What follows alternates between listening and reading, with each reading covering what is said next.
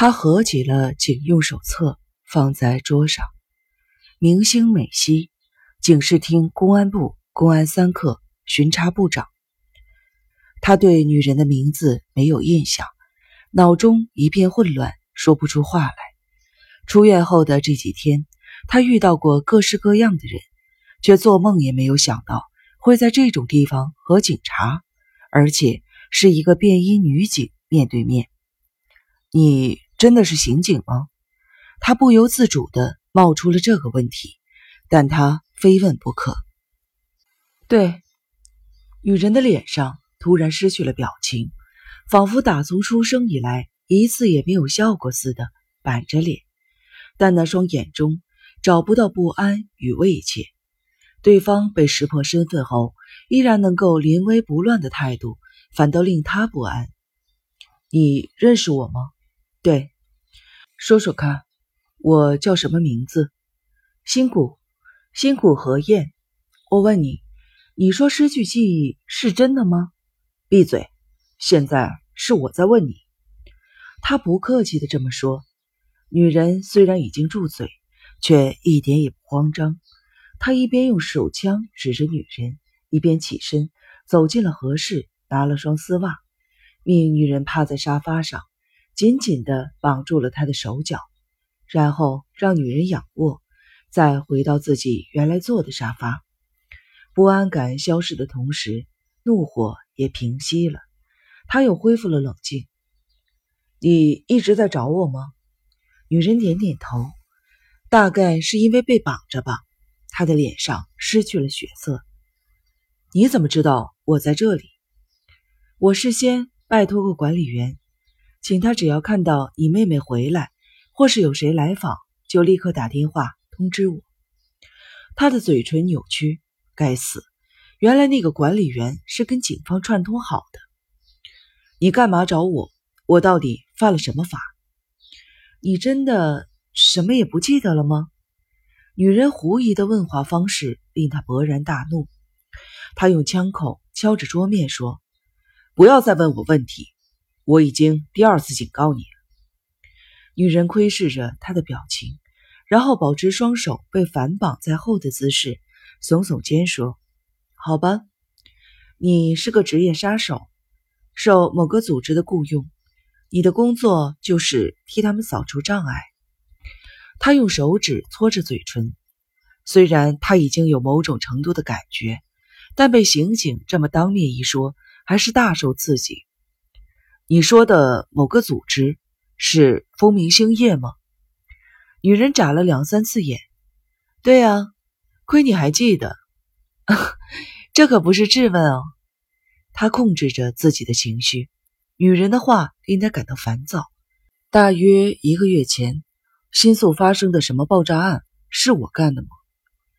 女人下意识的舔唇，过了很久才垂着眼回答：“对。”你在那个过激派成员简姓男子的旅行袋里放了定时炸弹。你不愿意想起的心情，我能体会。A 起事件的伤亡确实太惨了。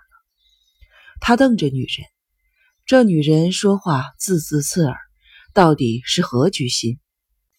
听说死于那起事件的女人的先生跟你一样是公安刑警，叫什么仓木是吧？他好像正在找我。他现在人在哪里？他是你的搭档吧？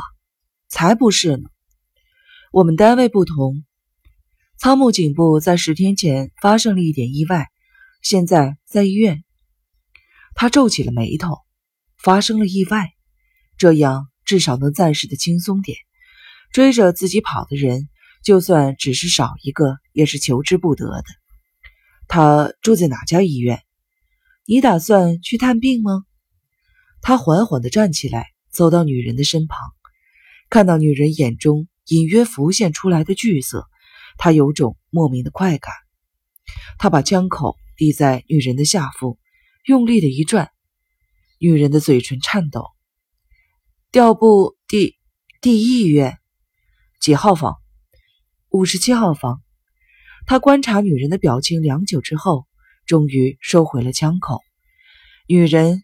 像拔掉塞子似的，喘了一大口气后说：“为了预防万一，我可要提醒你，就算你想对他下手也没有用，因为病房四周站了一整排的警察。”他坐回了沙发，他根本不想对仓木出手，他只是想让这个不知天高地厚的女刑警搞清楚是谁在问问题。你打算拿我怎么办？我是说，你本来打算逮捕我的是吗？要真是那样，你一开门，我就会立刻扑上去。那你到底想怎么样？我明知道你是个杀手，却苦无证据。那起爆炸案也是如此，没有证据就不能逮捕。我想设法找到证据，所以就编造谎言接近我。是的。不过，如果你真的丧失记忆了，那你应该去医院，早点接受治疗才对。然后等我的失忆症一治好，你就可以在我的双手上铐上手铐了，是吗？这我可不干，我不想借助他人来查明我自己是谁。风明星夜的人好像正在找你，对吧？如果是那些人造成你丧失记忆的，你最好还是向警方求助。他们为了让你永远无法恢复记忆，正打算封住你的嘴呢。他把枪口略微的下垂，回应道：“只要他们没找到照片，就不可能杀我。”女人的表情微微一动。照片？什么照片？没什么，你不知道就算了。他定睛地注视着女人，女人脸上浮现出的困惑表情，似乎不是在演戏。如此说来。连警方也不知道那些人正在找什么照片。女人似乎想回话，但看到他的脸色又作罢。她继续说：“说说我妹妹，就算刚才那些话是捏造的，你至少对她稍微有点认识吧？”我几乎什么也不知道，只从远处看过她，在四处追查你的过程中，得知你妹妹住在这里。你说看过她跟我在一起出现是真的吗？对，不过只有一次。我妹妹是什么样的女人？这个嘛，嗯，她个子挺高的，口红涂得很浓，一直戴着墨镜，头发呢留得很长，刘海儿都盖到眉毛了。她看起来真的像是我妹妹吗？这话是什么意思？换句话说。你没看过我妹妹没化妆时的真面目吧？女人眨了两次眼。如果你是问五官长得像不像，那我无法明确的告诉你。我是觉得蛮像的，但我并未贴近细看过。我只是听管理员的转述。你说那是你妹妹，我也就这么相信了。他重新的握紧了手枪，觉察到出现一个新的可能性。管理员李村都只是基于他的说辞才认定那女人是他妹妹，事实也许并不是。除此之外，管理员还说过我妹妹什么吗？管理员别的什么也没说，只说她是个怪人，好像一次也没有开过口，还说她应该不会是个哑巴吧。这时门铃突然响起，他真的就像字面上所示的。跳了起来，他绕到沙发的后面，手枪瞄准着女人。女人抬起被绑着的上半身，眼睛炯炯发亮地说：“我看你最好投降吧。我事先跟同事说好了，如果我过了三十分钟还没有出去，他就会过来找我。你的同事？对呀，你真以为我会笨到单枪匹马的上门来冒险吗？”他的手指。扣在板机上，让女人进门后，他便锁上了玄关的门。对方应该没这么容易就破门而入。女人继续说：“乖乖的听我的吧，你去医院接受治疗，我们一定会帮你找到妹妹。”闭嘴！门铃又响了两次、三次，然后像疯了似的狂响不停。枪口继续对着女人，他陷入了踌躇。要击毙女人很简单，但事后可就麻烦了。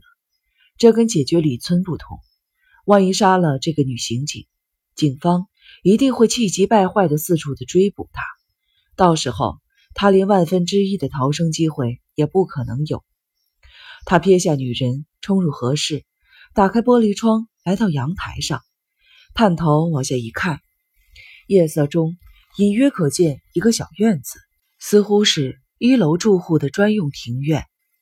那边的窗子没有透出灯光，显然没人在家。他翻越栏杆，悬空抓住支柱，跳到院子里。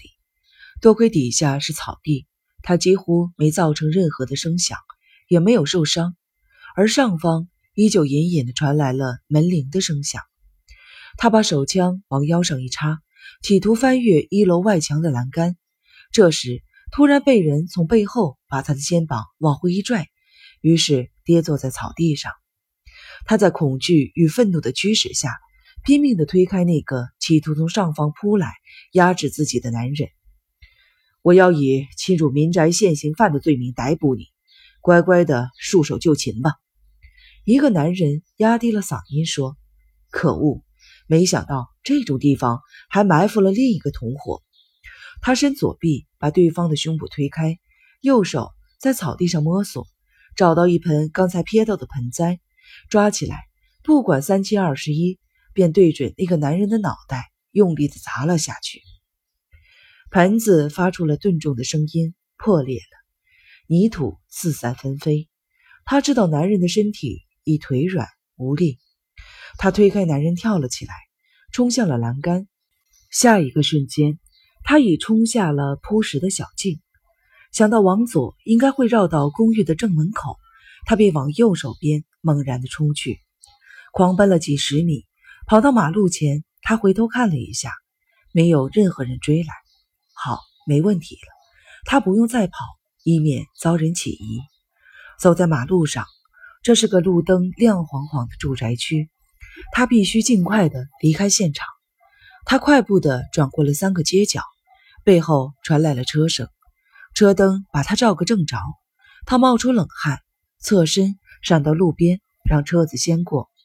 是辆出租车，出租车老是不客气的对着他排出了黑烟。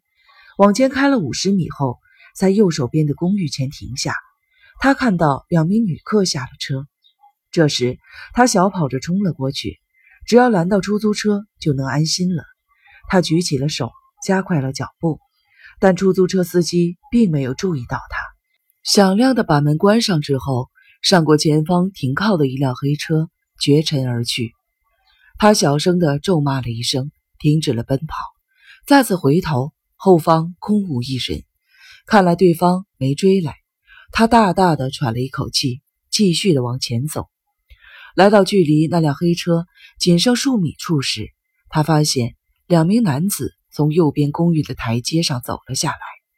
在他瞥见对方的同时，那两人也看到了他。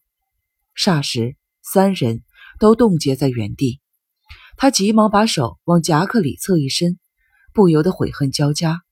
插在皮带上的手枪不见了，一定是在刚才在庭院里搏斗时不慎掉落的。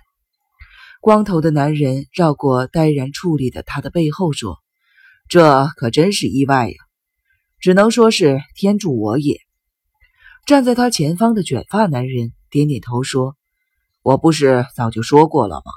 只要挨家挨户的在这一带的公寓打听，迟早会命中目标的。”